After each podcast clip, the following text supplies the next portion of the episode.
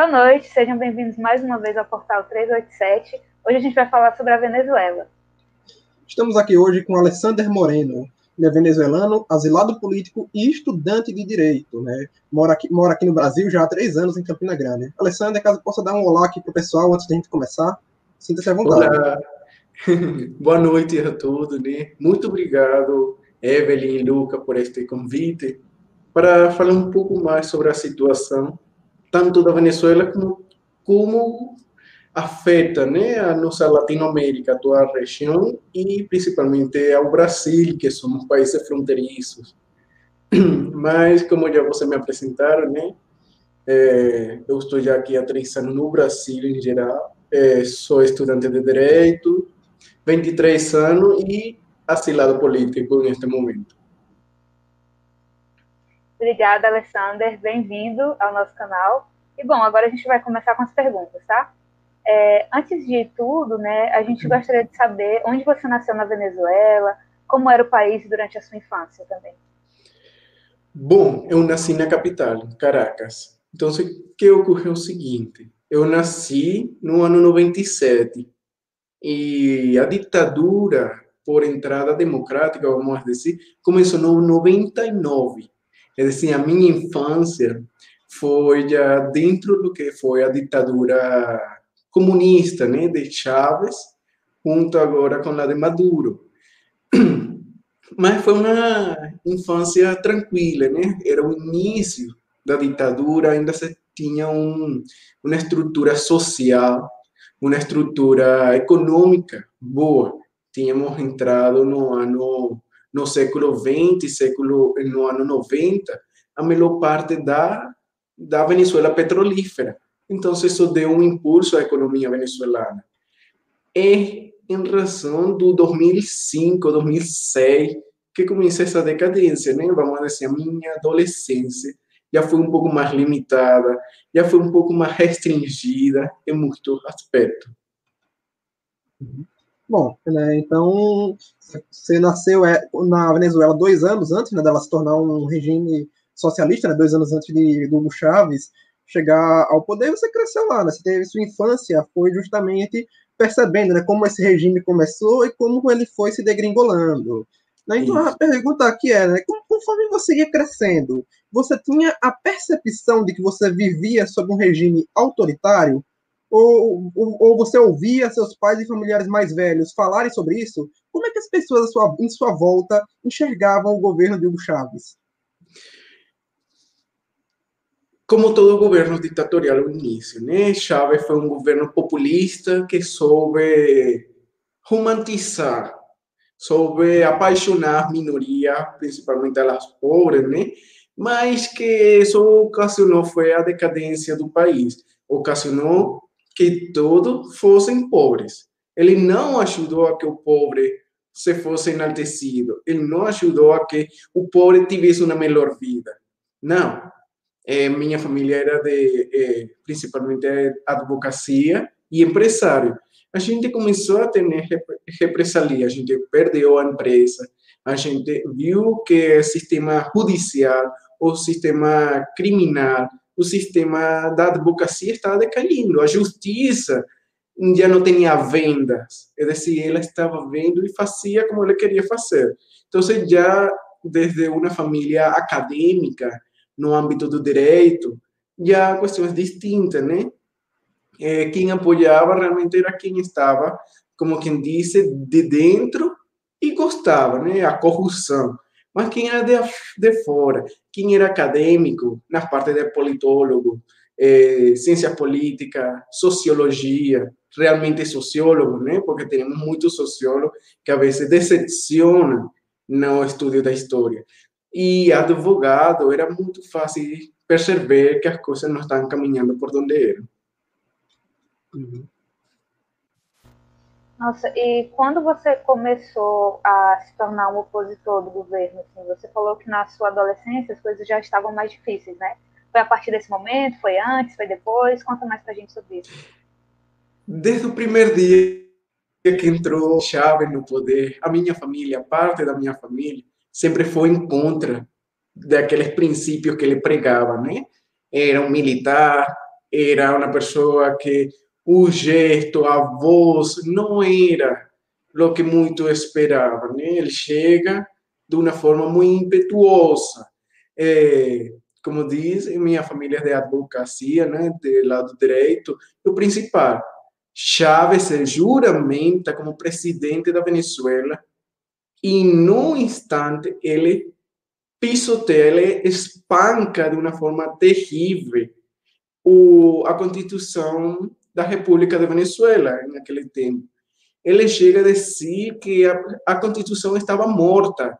Ele estava se juramentando com a mão na Constituição e dizia que ele era uma moribunda, que a Constituição já não valia.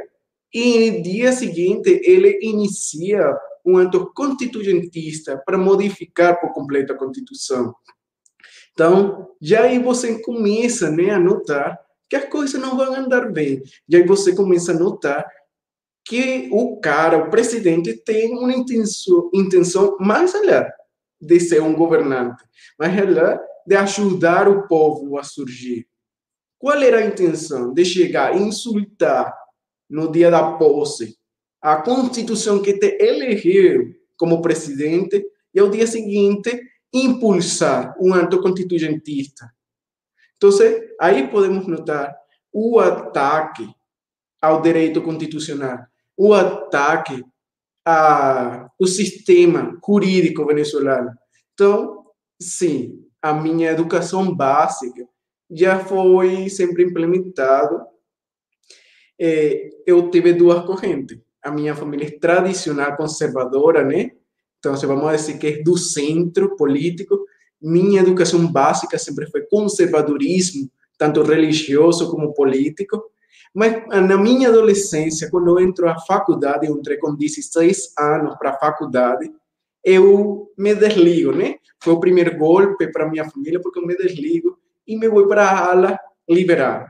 Vou para um, um pensamento mais amplo, mas não um liberalismo econômico, mas sim um liberalismo geral, o que muitos chamamos de libertarismo, né? Eu arranquei aquele coração do conservadorismo, né? E me fui para uma ala mais liberal. Obviamente, eu ia em contra de qualquer ação de Chávez, de qualquer ação de Maduro.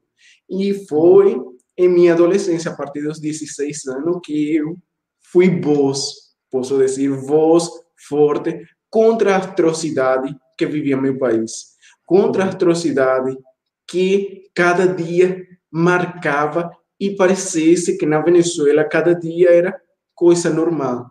Não acontecia fora do parâmetro, era normal ocorrer aquilo. Então, foi aí que começou tudo.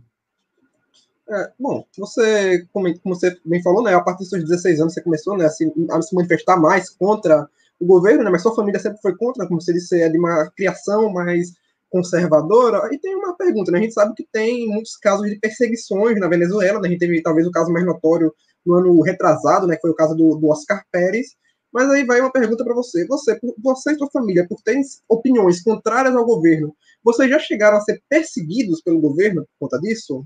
Sofreu algum tipo de perseguição?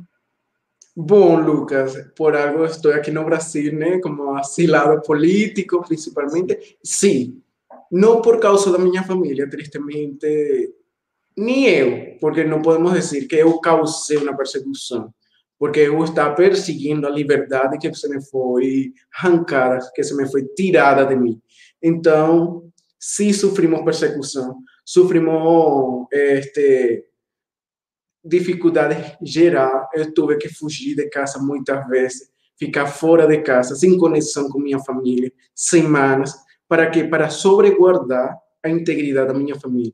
Muitas vezes fui perseguido na faculdade, muitas vezes fui perseguido em carros, ia pela principal avenida da Venezuela, vinda de supermercado, eh, faculdade, e apareciam dois, três carros detrás do meu, perseguindo e dando esse temor, né?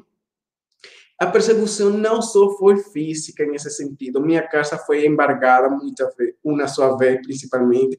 Entraram para minha casa, é, requisaram tudo, quiseram buscar, quiseram sembrar, é, semear dentro da minha casa provas contra mim. Então, eu acho que isso geral que sofre qualquer dirigente, qualquer liderança política na Venezuela. Eu era uma liderança local né, e estadual, eu era parte de um partido político né, de direita, forte, eh, dirigido por uma deputada federal. Então, isso causou problema. Né? Eu apareci em muitos jornais venezuelanos nas manifestações, indo em contra do regime, né? manifestando-me contra do regime. Então, isso moe, isso dói. Eles sabem que a juventude está sendo movida e eles sabem que estão perdendo a força. Então, por essas coisas, eles começam a perseguir, desde o mais pequeno ao mais grande. Tristemente, os mais pequenos são os que mais sofrem. Por quê? Porque não tem a mesma proteção internacional, vamos dizer assim, uma figura como um político internacional a um jovem que se encontra só com um grupo social, vamos dizer assim. É, o último epicentro da minha persecução foi uma sentença já outorgada, é decir, não teve o devido processo legal né, de eu me apresentar, já a sentença foi julgada e foi sentenciada. Eu tinha, é, a última vez, uma sentença de 30 anos por traição e conspiração e desordem público. Você pode contar para gente como você se tornou uma liderança tão jovem? Evelyn, foi o seguinte, é, uma coisa que eu não contei da minha infância, né? Meus pais são separados, mas ele, meu pai, é andaluz, ele é de, da Espanha. Então, essa vida, vamos dizer, cigana, né? Do lado positivo, integrou meu espírito. Sempre digo que eu tenho sangue venezuelano, mas uma sangue pela mãe pátria, né? Que a gente chama Espanha a mãe pátria de todo latino, principalmente foi isso, o libertarismo, a liberdade. Então, esse ímpeto, essa vontade, esse entusiasmo, esse empolgamento de dizer que as coisas estavam erradas, de levar e convencer o povo, ei, estamos caminhando errado.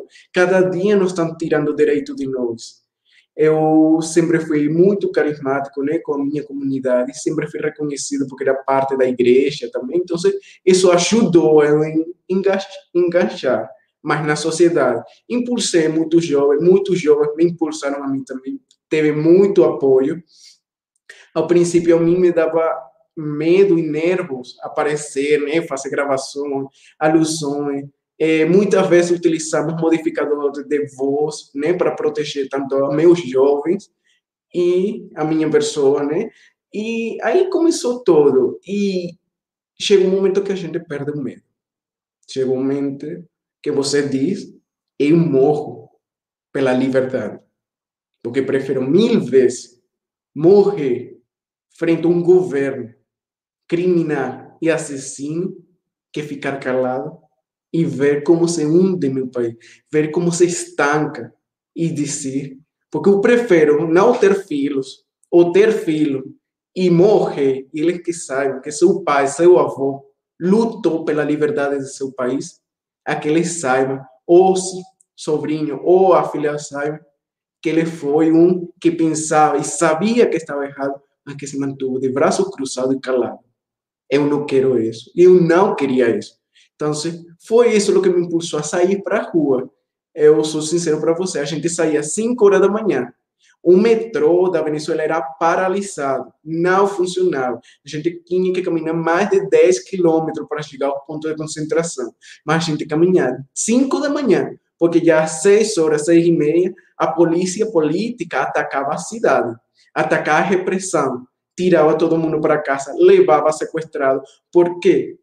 Porque tinha medo. E eu não estou dizendo que ele levava detido as pessoas, não, ele levava sequestrado, porque é alguém que sai livremente a manifestar seu pensamento e é detido pela força policial e política do país, só porque saiu a manifestar seu pensamento, não na detenção judicial, não na detenção policial, é um sequestro que faz a ditadura. E muitos jovens foram sequestrados e siguen sendo sequestrados, estando dentro de um epicentro, uma estrutura judicial falsa. Então, Foi tudo isso. Eu saía às 5 da manhã da minha casa para ir à manifestação e voltava 11 horas da noite. A gente não pensava em comer, a gente não pensava em dormir, a gente pensava em liberdade. A gente quer e queria a liberdade. E quer ainda a liberdade do país. Muitas vezes, sobre o tema TIA, que é o Tratado Internacional de Ajuda Recíproca, e R2P, que é a responsabilidade de proteger os países latino-americanos e do mundo inteiro, sobre intervenção estrangeira. Muitos dizem, mas você apoia uma intervenção estrangeira em seu país? Eu digo, eu apoio qualquer coisa que seja necessário para derrocar qualquer ditadura no mundo, qualquer situação política. Os caminhos diplomático e administrativo acabaram.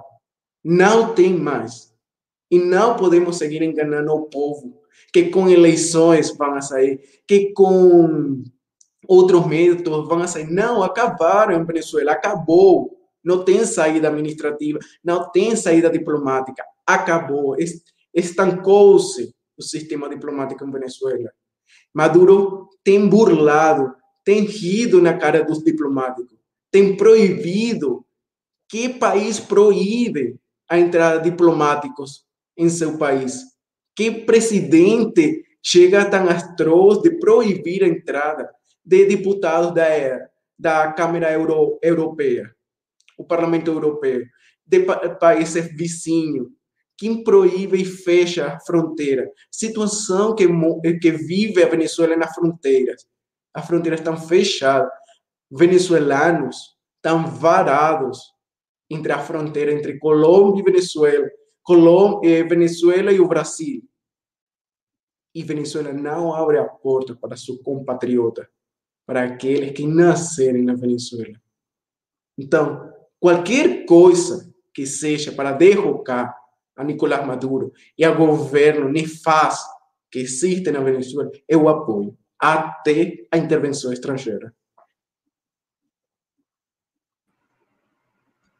É muito chocante né, esse depoimento, depoimento bastante forte né, sobre o regime, né, como você bem fala, diversos tipos de perseguições. É, e você hoje está aqui no Brasil, né? Você percebeu, né, em determinado momento, que não dava mais para viver naquele regime, né, como você bem explicou, não dava mais para viver naquela ditadura. É, mas como foi, como foi que você conseguiu sair da Venezuela? Como é, como é, e por que, por que para o Brasil? Como, como, foi que veio essa ideia? Como foi, como foi, como foi a sua saída Bom, da Venezuela? Eu posso dizer que eu saí do meu país e não me despedi da minha família.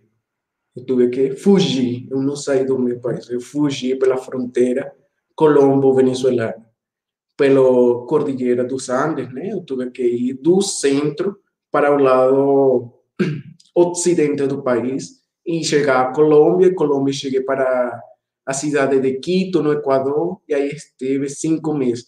Por que eu saí? Não porque me cansei de lutar, não porque me cansei de viver na ditadura, mas sim porque tinha um bem maior, né? que era a preservação da paz da minha família. Porque, tristemente, levar a carga, a cruz em cima de um, de que tua família está sofrendo, por tua causa, no sentido de tu defender a liberdade, para mim era muito cruel. E vai ser uma situação muito delicada para mim. A mim, em primeira instância, me condenam para 30 anos, como já não mencionei, né? E, e nisso, eu ignoro essa sentença, eu teve a ajuda do Foro Penal Venezuelano, né? Aí ajudaram para sair eu manteve um tempo ainda, manifestação tras manifestação, foi um tempo forte, todo dia era manifestação, hora zero, é, saiam para cá, façam barulho, tudo faziam, tudo aquilo que seja, de, que seja necessário para causar um desequilíbrio no governo, que foi o que conseguiu, e chamar a atenção dos países internacionais, da comunidade estrangeira, que foi tudo isso que conseguimos. Mas eu não me apresentei ante a justiça, todo ficou em silêncio. Chega novamente uma segunda citação. Aí foi Mahmoud, o, o, a ditadura venezuelana, venezuelana, o sistema judicial venezuelano, ele me chama novamente dizendo que eu me tenho que apresentar, porque eu tenho uma sentença de 30 anos por traição à pátria, eh, desordem público e conspiração contra o Estado venezuelano. Qual criminoso, né? Um jovem de 18, 17 anos, qual criminoso? Sentença que nem idade você tem para ter uma sentença tão é, ampla, né? É só, só um comentário, né? É uma pena que aqui no Brasil, né, nem mesmo o estuprador pega 30 anos. Né? Para você ver o grau, a gravidade da situação. E vamos dizer de uma pessoa que tem 19 anos. Uhum. É decir, como uma pessoa de 19 anos chega a ser traição para a pátria. É decir, como ele impulsa. Porque é uma pessoa, traição à pátria é comum. Mas para chegar ao cargo penal de traição é que você impulsou um grupo social para trair a pátria, para ir a fazer uma rebelião. Eu não escutava esse termo, ainda que a Venezuela tem um código penal antigo, um código civil antigo, não escutava esse termo desde o tempo da coroa espanhola, que era o tempo da conspiração contra a coroa, a traição contra a coroa espanhola. Jamais se tinha escutado, só no governo de Chávez, governo de Maduro, que muitos estão detidos com termo de traição à pátria. Nunca, em tantos anos de democracia, se tinha escutado isso, nem da república. Bom, chega a segunda citação com a mesma condena, só que com uma carta, um documento adicional, acessório. Era uma condena também de 30 anos para minha mãe. Ela estava sentenciada por cúmplice de todos meus atos. Aí, obviamente, foi o culme. Eu não podia permitir que minha mãe entrasse né, em uma cárcere venezuelana, eu sabia que ia ocorrer. Muitos sabem que ocorre em uma cárcere comum. Imaginemos uma cárcere política, imaginemos uma cárcere que você entrou e que o sistema judicial tem raiva de ti. É decir, você não vai ser um preso como o outro, que vão tratar como todo sistema carcerário em qualquer país. A ti te vão tratar pior. Então, eu não podia aceitar. Eu sofri, tipo, na segunda-feira, uma quarta, quinta-feira, eu já estava saindo do país. Tive que sair correndo, não pude despedir-me da minha família. Eu trouxe o pouco que podia trazer, não podia chamar muito atenção também, não. Saio e de noite pela fronteira, ainda que eu consegui fechar meu passaporte.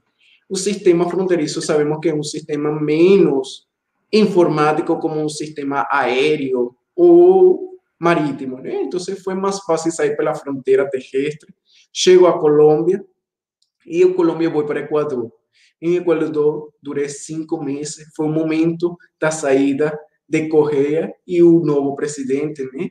Então, teve aquele momento de nervosismo político no Equador, de que se o atual presidente apoiava o antigo presidente, se teve a traição dos presidentes eh, equatorianos, então eu fiquei muito silêncio no sistema político. É, o Equador é muito rígido com o sistema estrangeiro, né?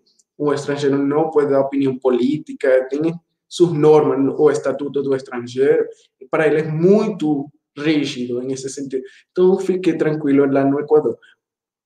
Tenho amigos aqui no Brasil, né? É, teve contato aqui na Paraíba com um grupo de uma ordem religiosa y con ellos consigo vir hasta Campina Grande. Aí eu me traslado né, de Equador hasta Campina Grande e aí começa o que é minha reestruturação. Eu posso dizer que aos 21 anos e meio eu nasci de novo. Eu nasci novamente no Brasil, né? Porque depois de 21 anos você modifica sua língua, você modifica sua forma de estudo, sua forma de vida. Então é como nascer novamente. Não é como aquela pessoa que decidiu voluntariamente sair de seu país com uma estabilidade econômica para fazer outra vida em outro. Não.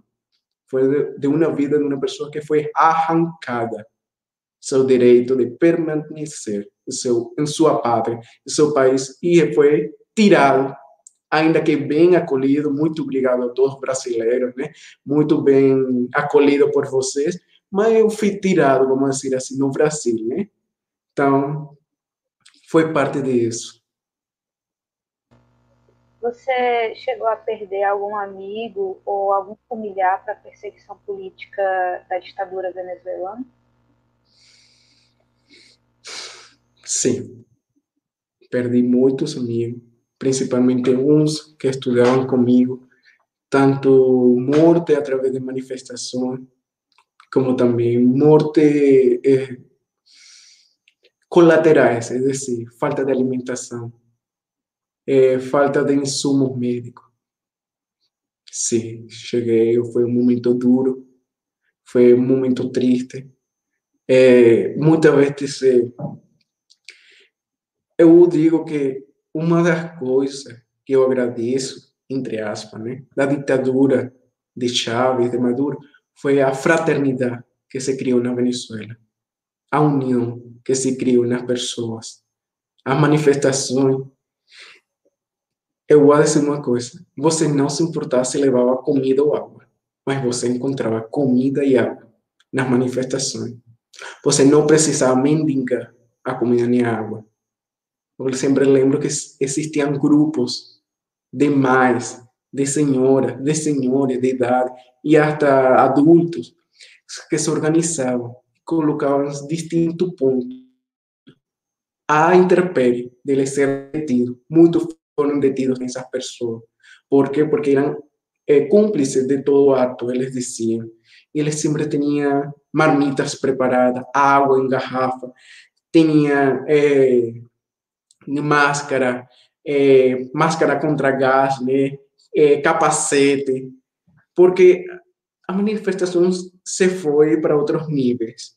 Eu posso dizer que existe um tipo de arma chamado perdigão, né? Que é aquela, aquele projetil de borracha, um tipo de borracha que ele só pode deixar marca, mas não fere.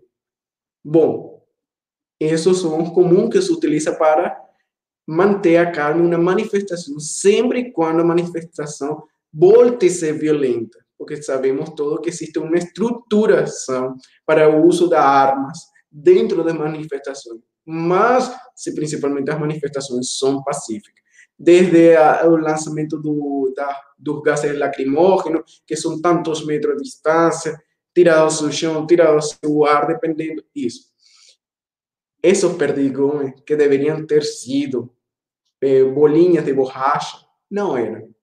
Eram perdigões, eles abriam projetil, colocavam pregos, fechavam o projetil e disparavam. Imagine-se se uma bala mata, imagine-se se os perdigões maltratavam e chegavam muitas vezes a ferir gravemente, dependendo se era o perdigão hacia a cara, outro outro âmbito. Imagine um projetil que era enchido ou recheado de prego, muito prego, saindo a pressão daquela arma de fogo e saindo todo o projetil de, de prego contra todas as pessoas. Isso foi o que passou na Venezuela. O abuso do poder policial, o abuso do poder ditatorial que tinha Chávez, que tinha Maduro tudo isso ia contra o sistema de direitos humanos. Tudo isso era, obviamente, atroz para o sistema. Coisa que a gente impulsava para a comunidade internacional saber. Coisa que a gente chamava e dizia: ei, nos estão matando. E realmente nos estavam matando. Porque a manifestação era morte tras morte. Era doloroso saber que você fazia uma manifestação hoje, você chegava 11 horas da noite e ligava a TV e aparecia 10 pessoas morreram em tal cidade, 15 pessoas morreram em outra cidade, 5 pessoas morreram, 4 estão feridas, hospitais estão repletos. A gente parecia uma guerra, gente. Parecia uma guerra. A gente abria hospital de campanha, abria hospital campal em prédios em prédios antigos, em prédios visitados. Muitos prédios foram este, eh, perseguidos, entrado à força, a polícia para levar-se tudo. Lá não existia o respeito para a Cruz Vermelha. Muitas vezes, e tem imagens, tem vídeo, a Cruz Vermelha com a polícia política chegava e ajoelhava a Cruz Vermelha, tirava no chão e roubava todo o suplemento a Cruz Vermelha fica sem nada, muitas vezes na Venezuela. Faziam burla da Cruz Vermelha em Venezuela. Quando você vê que a Cruz Vermelha é utilizada para países em guerra, e ainda são respeitadas, apesar que existiram muita violação à Cruz Vermelha, mas estamos falando em guerras geral, guerra este, fundamentada. Imagina uma manifestação de existir essas violações à Cruz Vermelha, que é um instituto internacional respeitável em todos os países. Então, outra das coisas foi, é, foi vamos dizer, não amigo, amigo, mas foi um cercano do grupo né, de manifestantes, uma bomba lacrimógena eh, dele estourou o lado direito, entrou pelo olho, né, e por dentro dele. Eles lançavam bomba lacrimógena a queima-roupa perto da pessoa. E em, em esse caso, ele entrou e perfurou todo o crânio, todo o sistema cerebral dele quedou destruído. É, as tanques, eles eles espantavam, eles perseguiam os manifestantes em tanqueta de guerra. E não importava ele pular por cima das pessoas. Ele ia com toda a força. Tratava as pessoas como animais. E isso era a manifestação em Venezuela. E são as manifestações em Venezuela. Você falou um pouco né, sobre a sua vivência e que a sua mãe também recebeu como cúmplice, né? e a sua, o resto da sua família, né, o restante da sua família, verdade. Eles também sofreram alguma ameaça? Você hoje tem algum contato com eles?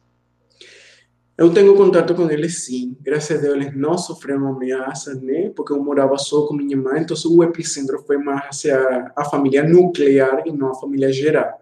E a minha família geral morava em outra cidade, né, da área metropolitana, porque Caracas é uma área metropolitana, são várias cidades de vários municípios e estados em um só. É, a divisão territorial venezuelana é um pouco distinta na brasileira, né? Mas foi assim. Sim, foi. Mas, graças a Deus, eles não foram perseguidos a nível geral, mas a nível específico só foi minha mãe. É, bom, é, entrando agora na parte política, né, os principais partidos da, de oposição na Venezuela, embora eles se posicionem de forma contrária à ditadura socialista de Nicolás Maduro, eles, em geral, se alinham mais à esquerda e muitos se assumem até mesmo como socialistas. Né? Por exemplo, no caso do Partido da Vontade Popular, né, que é liderado pelo presidente da Assembleia Nacional, o Juan Guaidó, que é um partido, por exemplo, membro da Internacional Socialista.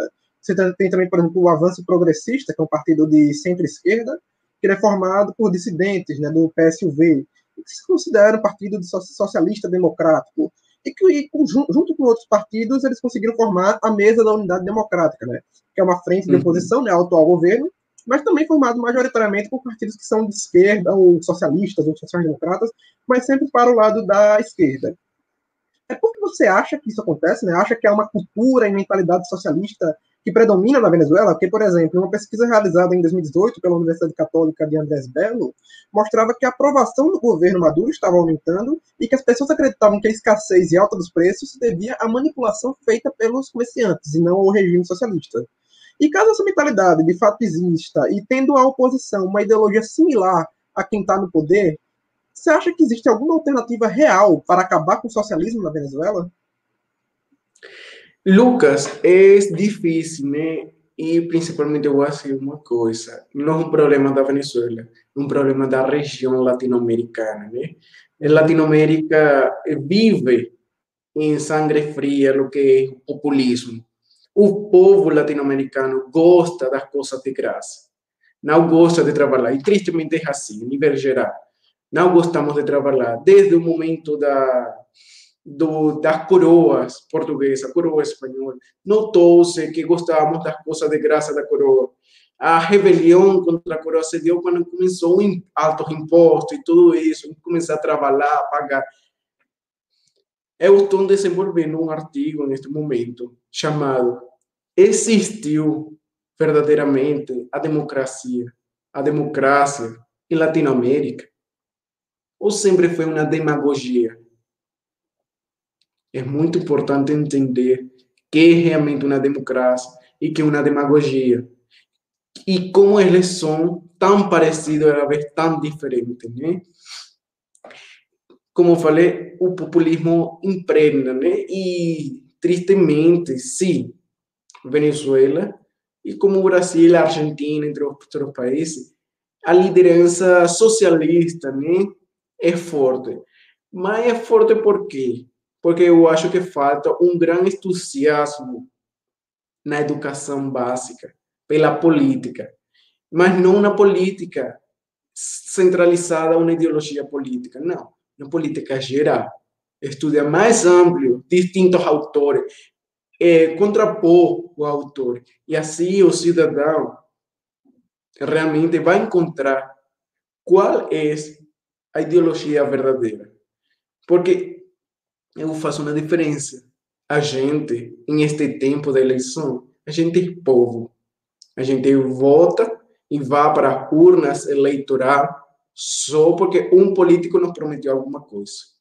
Ainda falta muito para a Latinoamérica ser verdadeiramente cidadãos e exercer verdadeiramente o direito ao voto e dizer eu voto nele não porque me prometeu um prato de comida a mim porque chega a ser até egoísta egocêntrico as eleições não, se faz bem para outro ou mal para outro, não importa. O importante é que aquele vereador, aquele prefeito, aquele me prometeu a mim a democracia, a democracia, como se diz em espanhol e aqui no português, não é o governo de um. E o problema tem sido esse. Nem a eleição de um individual, não. A democracia é o governo de todos, da, o demos, esse do povo. A cracia tem que reinar. E tristemente não está reinando Latinoamérica. Está reinando a demagogia por políticos, bem e nos vendem. E a gente fica como cordeiros atrás de político, seja esquerda, seja direita tristemente ainda não ha chegado na verdadeira direita. Tristemente não temos entendido, não temos compreendido que o socialismo não funciona.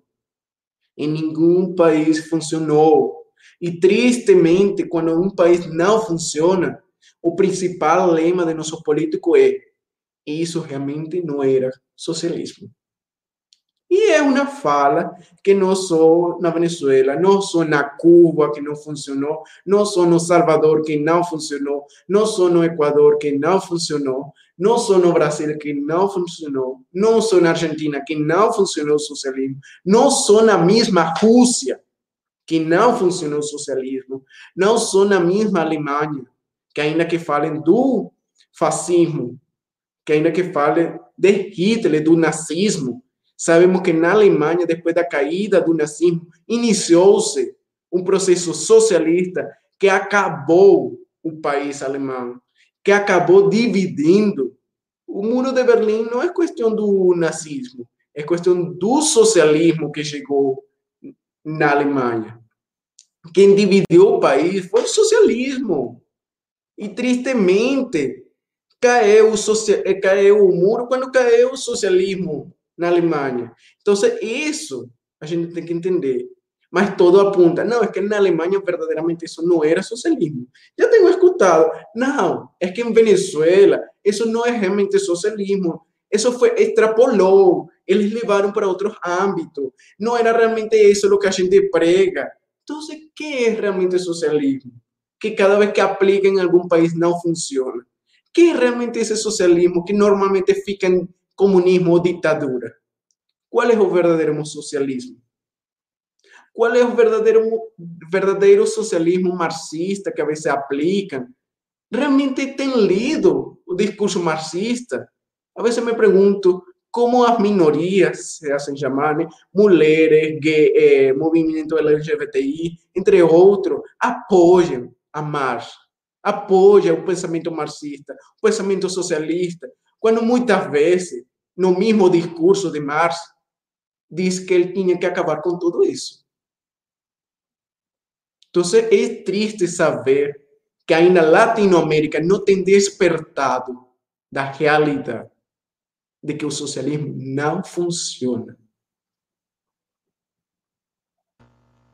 Alexander, é, uma das, das bandeiras né, que que impulsionaram a eleição do Bolsonaro aqui no Brasil é, foi a questão de que os brasileiros tinham medo né, de que o Brasil se tornasse parecido com a Venezuela, porque o PT tinha uma proximidade com o governo venezuelano e tudo mais. E isso foi uma coisa que não ficou só nos bastidores aqui do Brasil, né? O próprio Maduro chegou a, a comentar é, no começo desse ano, inclusive, que o Bolsonaro ele estava arrastando as forças militares do Brasil a um conflito armado com a Venezuela, né? Ele falou isso para a imprensa internacional. E um pouco antes aqui, né, na nossa entrevista, você falou que é, não adiantava mais é, lutar pela, é, com a diplomacia, né, para derrubar a ditadura venezuelana. E a gente gostaria de saber, né, como que você avalia a, as relações do governo brasileiro de hoje com é, a ditadura venezuelana. Assim. Geralmente, quando o governo brasileiro fala algo sobre isso, né, o presidente, ele, ele, ele fala no, no sentido de combate, né? Você acha que isso ajuda o seu país de alguma forma? Como que você avalia essa questão? Bom, é, é um momento, como te digo, é, graças a Deus o governo brasileiro, né, sem dar nenhum apoio a nível político interno, né, mas sim de forma político externo internacional, do qual eu posso falar um pouco mais, né, ele tem dado uma grande, vamos dizer, uma grande ajuda. Muitos países latino-americanos, como Colômbia, entre outros, têm dado essa ajuda diplomática de outra forma, porque não tem ajudado diplomaticamente a Venezuela em si como país, mas sim ao cidadão que se encontra no Brasil, em este caso. Assim como na Colômbia também, o, presidente tem ajudado. Então, essa diplomacia interna para que para a proteção do imigrante tem sido muito boa. Então, aí eu não tenho nada que rejeitar, né, do governo brasileiro sobre essa situação, né? E se Brasil ia chegar ou não na situação como Venezuela, eu não posso dizer, né? Ninguém sabe em que momento pode chegar uma ditadura a um país, nem como vai chegar ditaduras de ambos lados existem. Eu não estou dizendo que a direita nunca tenha feito uma ditadura, né?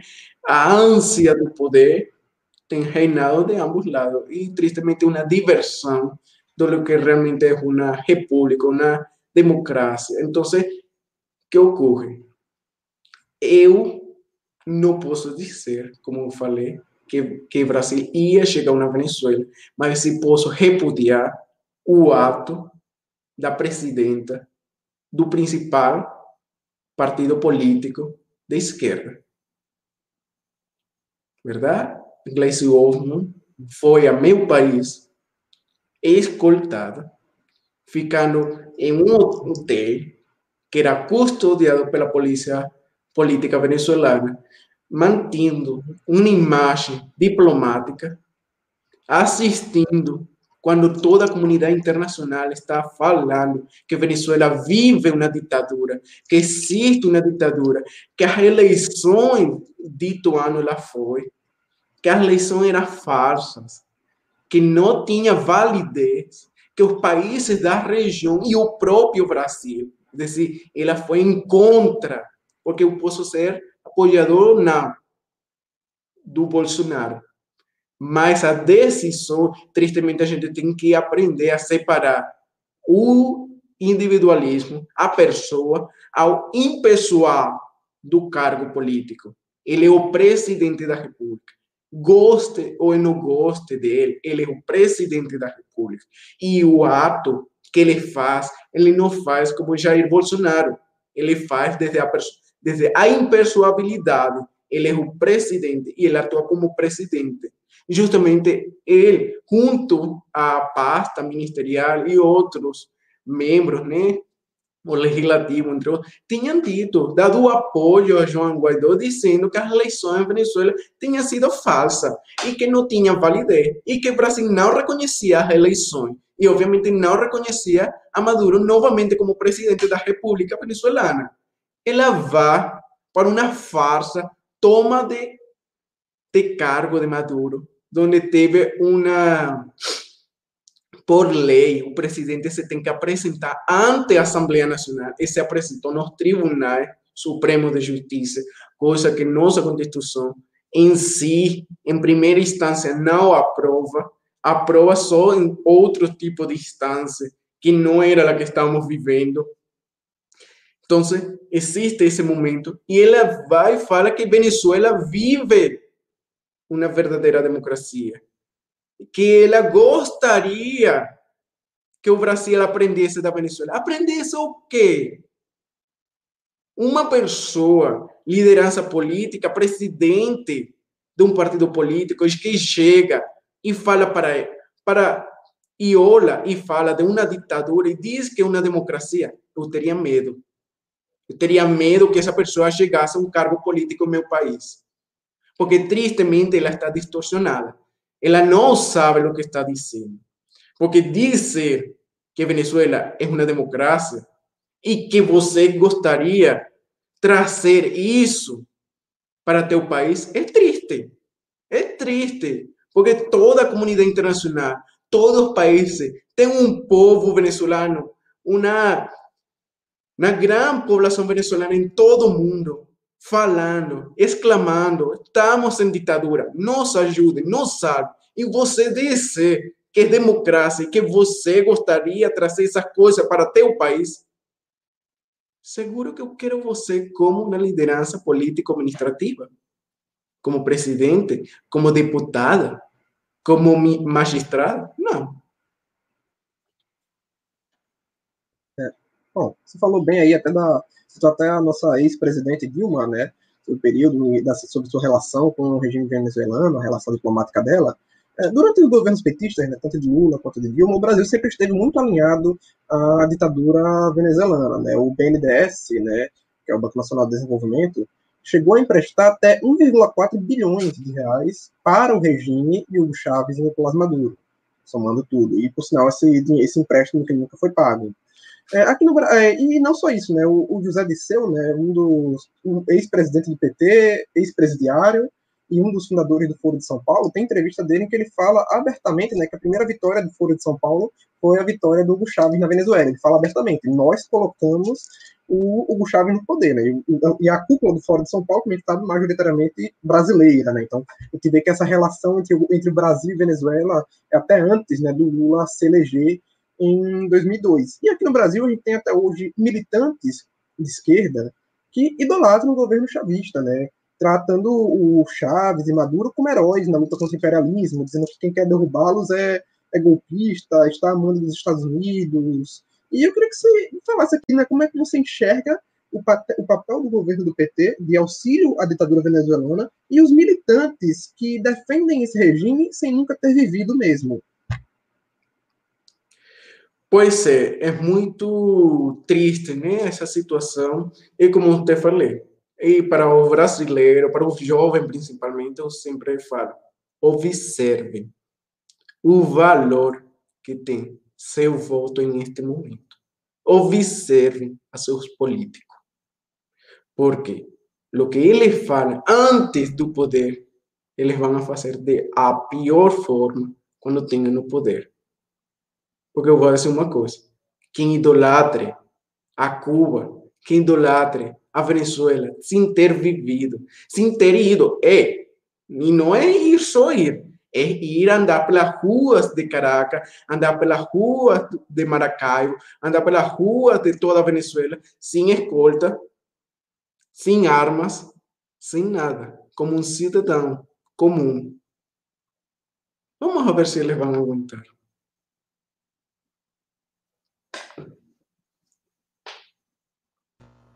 Bom, Alessandra, uma, uma questão também que você até falou, mas a gente gostaria que você falasse um pouco mais, né? É sobre o Juan Guaidó, né? Ele foi reconhecido como presidente por países muito importantes, né? Não só pelo Brasil, mas por países como os Estados Unidos, por exemplo.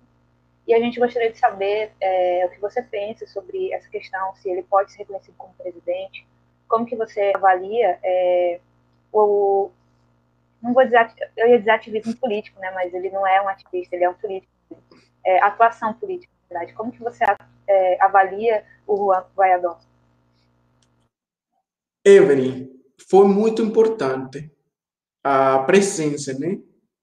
Ele dificultou muitas coisas, mas também favoreceu muitas coisas.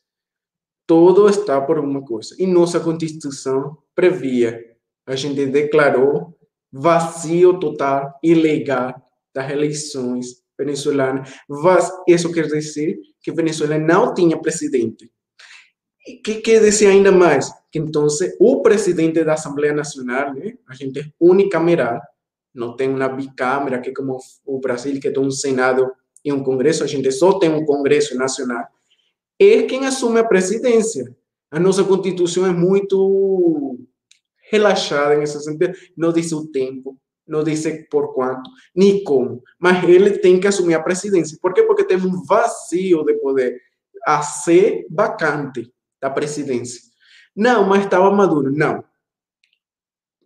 Fisicamente, politicamente ele está, mas juridicamente não existia Maduro como presidente, porque teve um vazio nas eleições, teve uma ilegalidade.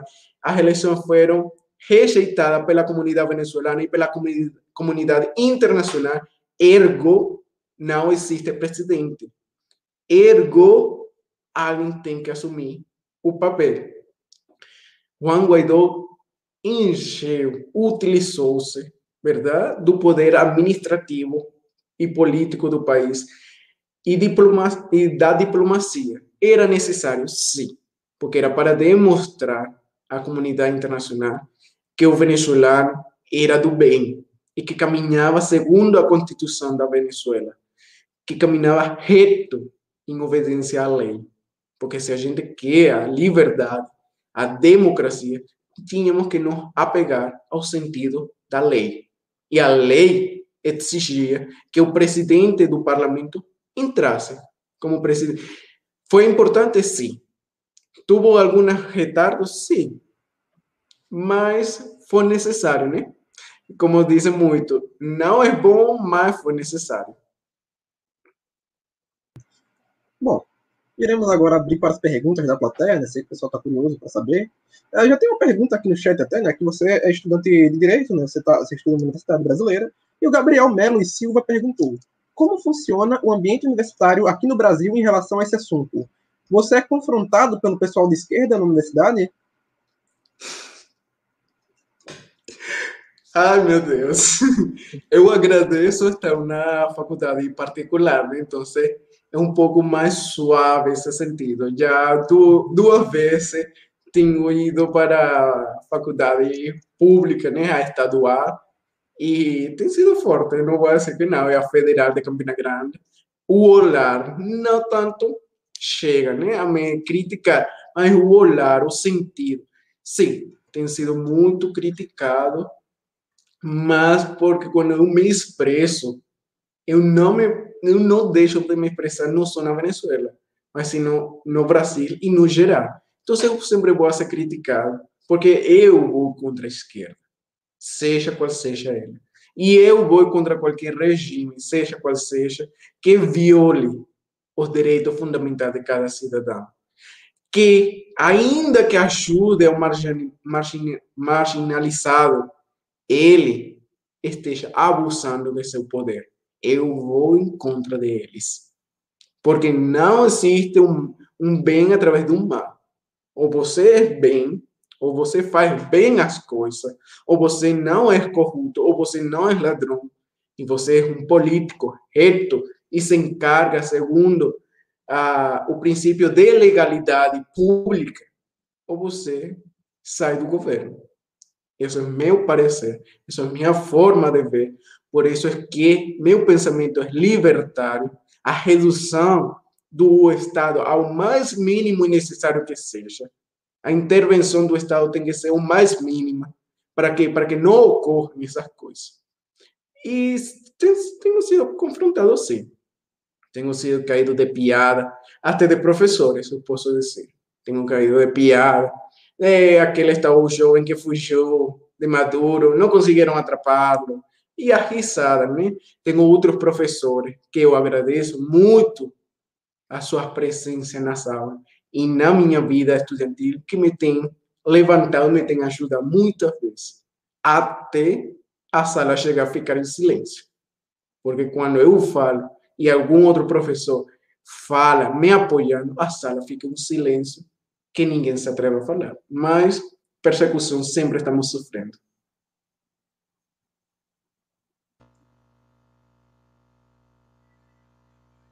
Bom, a Thaís, ela mandou uma pergunta para você também. Ela perguntou quais as ações do movimento libertário da Venezuela. Ahorita é, está sendo muito limitado, né? A situação pandêmica, né, da pandemia em Venezuela tem sido pior. A gente sabe que o sistema de saúde em Venezuela é paupérrimo uma situa situação bem delicada, né, a nível geral, econômica, social. Então, a pandemia tem limitado muitas coisas. É, tem pessoas com muito medo ainda. É, tem pessoas que, como eu, né, que pensam também na família. Então, a ação dos movimentos libertários, existe um movimento chamado Movimento Libertário Venezuela, que é um dos principais movimentos estudantiles nesse âmbito, eles têm chegado à forma de boicote, né? Eles estão em distintos países e está, obviamente, a nacional se encontra em Venezuela e sistema de boicote, redes sociais, manifestações públicas em rua, mas devemos entender que é outro nível, me entende? É, não é uma manifestação, vamos dizer, como no Brasil hoje em dia, né? que a gente sai pela rua, chega a polícia, faz aquela fala e a gente vai. Não. A polícia não pergunta o que estão fazendo. A polícia vai e ativa a arma e dispara. E pronto. Eles foram mandados a matar. A gente tem que entender que a polícia venezuelana são mercenários do governo e da ditadura. Então, eles estão dispostos a matar qualquer como qualquer criminoso. Está disposto ou a morrer ou a matar. Quando você chegou aqui no Brasil, você foi acolhido pelo movimento liberal ou libertário? Eu lembro que a gente se conheceu graças a um pessoal é, liberal daí da Paraíba, né? Conta pra gente também como foi isso. Bom, eu a princípio, né, é, é, Brasil está no tempo antes da eleição, né? Existia aquele sistema frio ainda. Eu tive muito medo, né? Porque, obviamente, o nascimento do Foro São Paulo em Brasil, né? Tinha muito medo de me pronunciar, de falar algumas coisas públicas, de procurar o apoio. Sabemos que o Nordeste também tem grande influência hacia a esquerda, né? é, exceto Alagoas, que a gente sabe que Alagoas é a diferença dentro do Nordeste, mas o Nordeste tem uma grande, é, um grande cheiro de esquerda, então eu fico um pouco tranquilo. Eu estava na procura de estudo, eu estava na procura de estudar na, na estadual da Paraíba, na UEPB, Direito novamente, eu fazia Direito na Venezuela. Então, eu procurei estudar novamente Direito na UEPB, né? Aí eu conheci um grupo de pessoas, conheci caras do liberalismo, então aí foi um levando o outro. Ah, você é um cara venezuelano, tá? Vamos fazer um fórum sobre a Venezuela, vamos falar um pouco sobre isso, vamos levar para os estudantes. E, claro, vamos, vamos. E pouco a pouco meu Instagram ficou no ar. Todo mundo tinha, muito me chamava, Ei, vamos fazer uma live, vamos falar disso. Você se interessa, vamos aí outra coisa. Então, Hoje em dia estou é, introduzido no movimento brasileiro, né, liberal, mas é, sim, eu fui bem acolhido por um movimento liberal brasileiro, movimentos liberais paraibanos e movimentos liberais em Campina Grande. Eu agradeço muito porque foram eles os que me projetaram como pessoa política, né? ainda que um pouco mais tranquilo de forma internacional, né? como embaixador, vamos dizer assim, político, no, na Paraíba.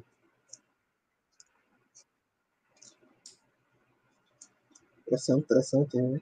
E você falou um pouco né, sobre as dificuldades né, que o movimento liberal está passando né, na Venezuela, mas também está tendo avanços também, correto? Eu, eu vi recentemente até né, que existe até um Instituto Mises né, na, na Venezuela, né? Sim, este, é o Instituto Mises, né?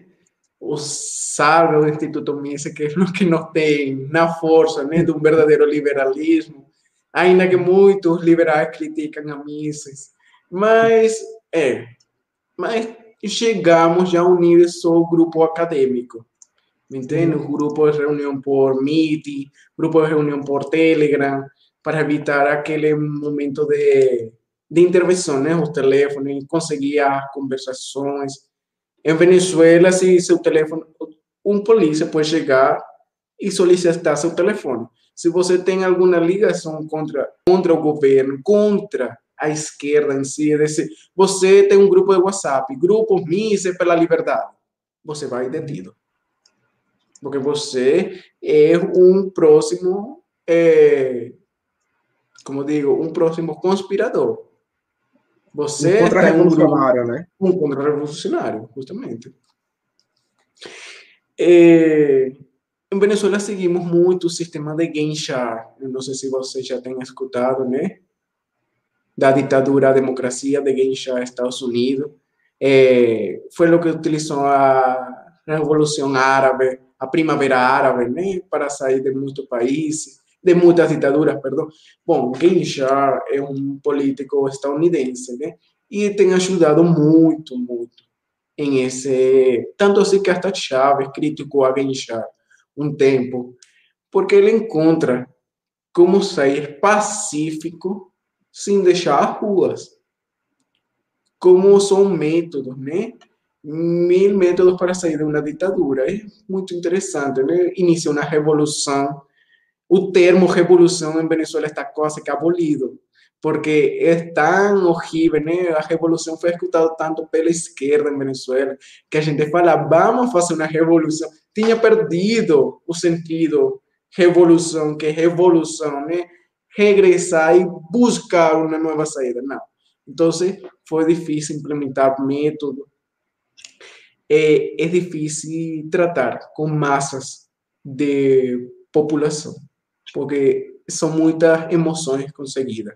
Aquela mãe que sai manifestar porque mataram seu filho pela delinquência, aqueles pais que saem porque mataram seu filho pela defesa da liberdade em Venezuela, aqueles que não têm comida, aqueles que têm a seu avó, a sua avó é, morrendo nos hospitais, aquele que não tem como seguir na caminhada.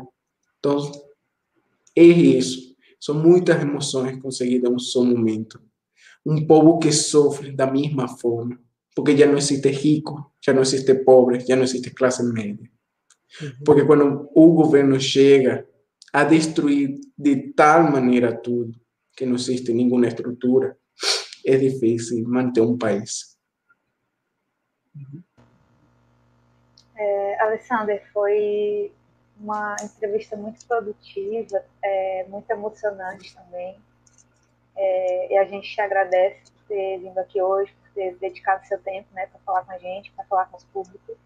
E a gente queria saber se você quer deixar alguma mensagem ou dizer algo que a gente não perguntou, que você gostaria de acrescentar. Se sim, você pode ficar à vontade. Bom, muito obrigado por vocês também, Lucas e Evelyn, por ter me convidado, né? por ser interessado em saber o que realmente ocorre na Venezuela e como ocorrem as coisas em Venezuela. Duas mensagens. Ainda que eu possa ser até crucificado depois disto, socialismo não funciona. Gente, o socialismo não funciona, não funciona e não vai funcionar. Tristemente, não vai funcionar. É uma utopia o socialismo. Outra coisa, jovens e pessoas do Brasil. Em este momento você se aproxima a eleições. Deixemos atrás a demagogia. Deixemos atrás o egoísmo individual de querer só o bem próprio. E pensemos se realmente esse pão que vai dar hoje o político, o vereador, o prefeito, o governador, vai ser fome para amanhã, porque não vai ter mais esse pão. Então, você tem algo precioso que o venezuelano perdeu, que é o voto, que é o sufrágio, que é o direito a eleger e ser elegido. Hoje, o venezuelano e eu não vamos à eleição.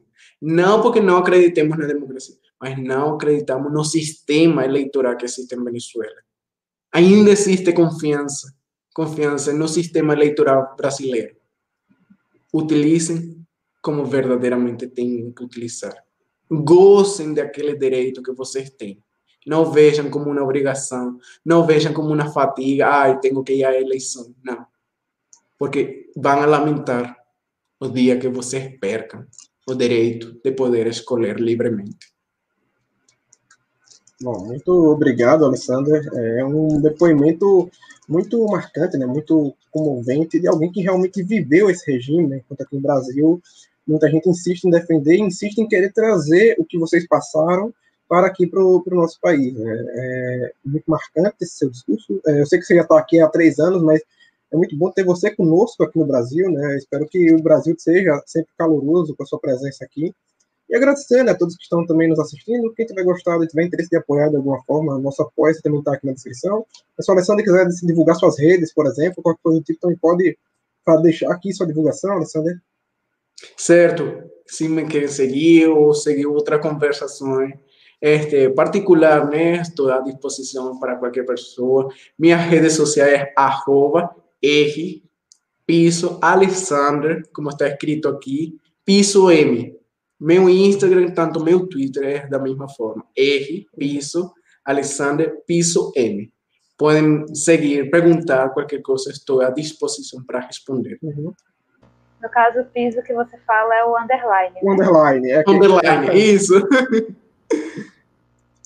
Pois ok. Nossa, muito obrigada. É, fiquei muito emocionada falou, imagino que o pessoal que está assistindo também. E fica, fica aí o convite, né? Se um dia você quiser voltar, pode voltar aqui no nosso canal. E obrigada a todos que nos assistiram, gente. Muito obrigada a todos. E é isso. Boa noite. Boa noite. Boa noite, gente.